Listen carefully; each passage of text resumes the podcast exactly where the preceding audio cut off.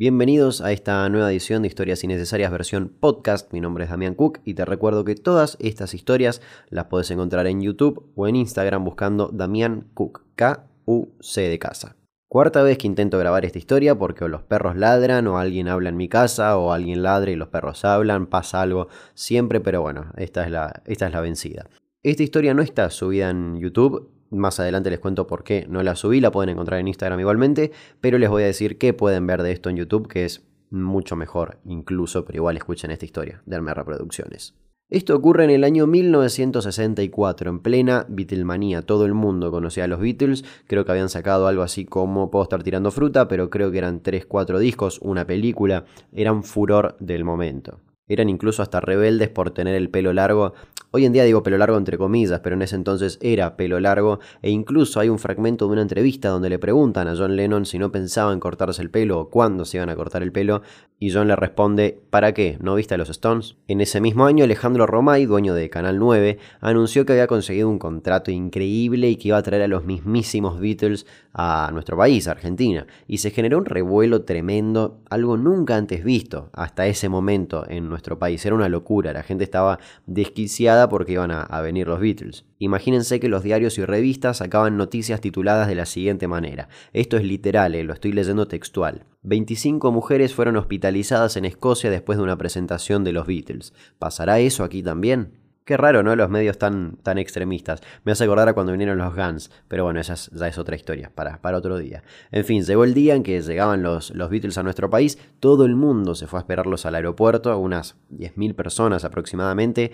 Había policías, prensa, unos guardaespaldas enormes para los músicos que literalmente, y según palabras del mismísimo Romay, se los cargaban a los hombros a los músicos y los hacían irse para, para los autos porque la gente los presionaba, era una locura. Mientras tanto, una especie de pelea entre Canal 9 y Canal 13 para ver quién tendría la, primicia. Romay hace una tramoya media, media extraña y logra tener él la primicia. Eh, el show iba a ser en el Festival de la Risa, un programa del, 64. Finalmente llega el día del show, los estudios de Canal 9 explotando de gente, había gente en las plateas, gente afuera del estudio, era una locura. Todos empiezan a aplaudir, a pedir que salgan los Beatles, que salgan los Beatles, que salgan los Beatles. Se abre el telón y no salen ni Paul, ni Ringo, ni John, ni George. No salen los Beatles directamente, sino que salen los American Beatles no Beatles, sino Beatles con doble E. Y no es que los músicos intentaron hacer como un engaño o intentaban ser imitadores en absoluto. En primer lugar, la batería, la famosa batería de los Beatles, dice de Beatles. Pero esta decía de American Beatles, bien grande. No, no había. no, no, no intentaban camuflar su nombre.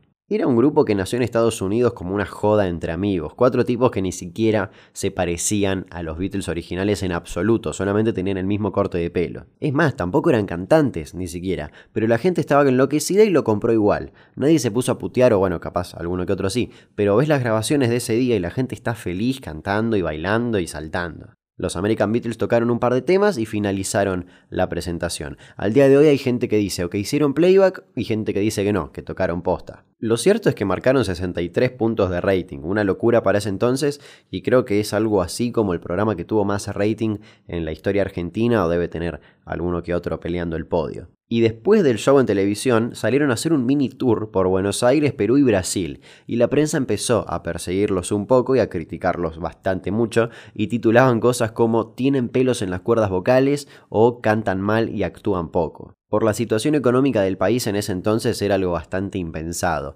que los Beatles vengan a nuestro país, pero bueno, fue lo que pudimos conseguir. Y lo cierto es que Romay y Canal 13 terminaron pagando unos 500 mil dólares para contratarlos, pero bueno, al menos a la gente le, le gustó. Esta historia la saqué de un documental que hay en YouTube, y si bien ahora ya la conocen, el documental no es largo, dura unos 30 minutos nada más, y se los recomiendo completamente porque ahí hay mucho archivo, ahí podés ver la presentación de los American Beatles en el programa y ves cómo estaba la gente ves que es todo posta y hoy en día no lo podés creer.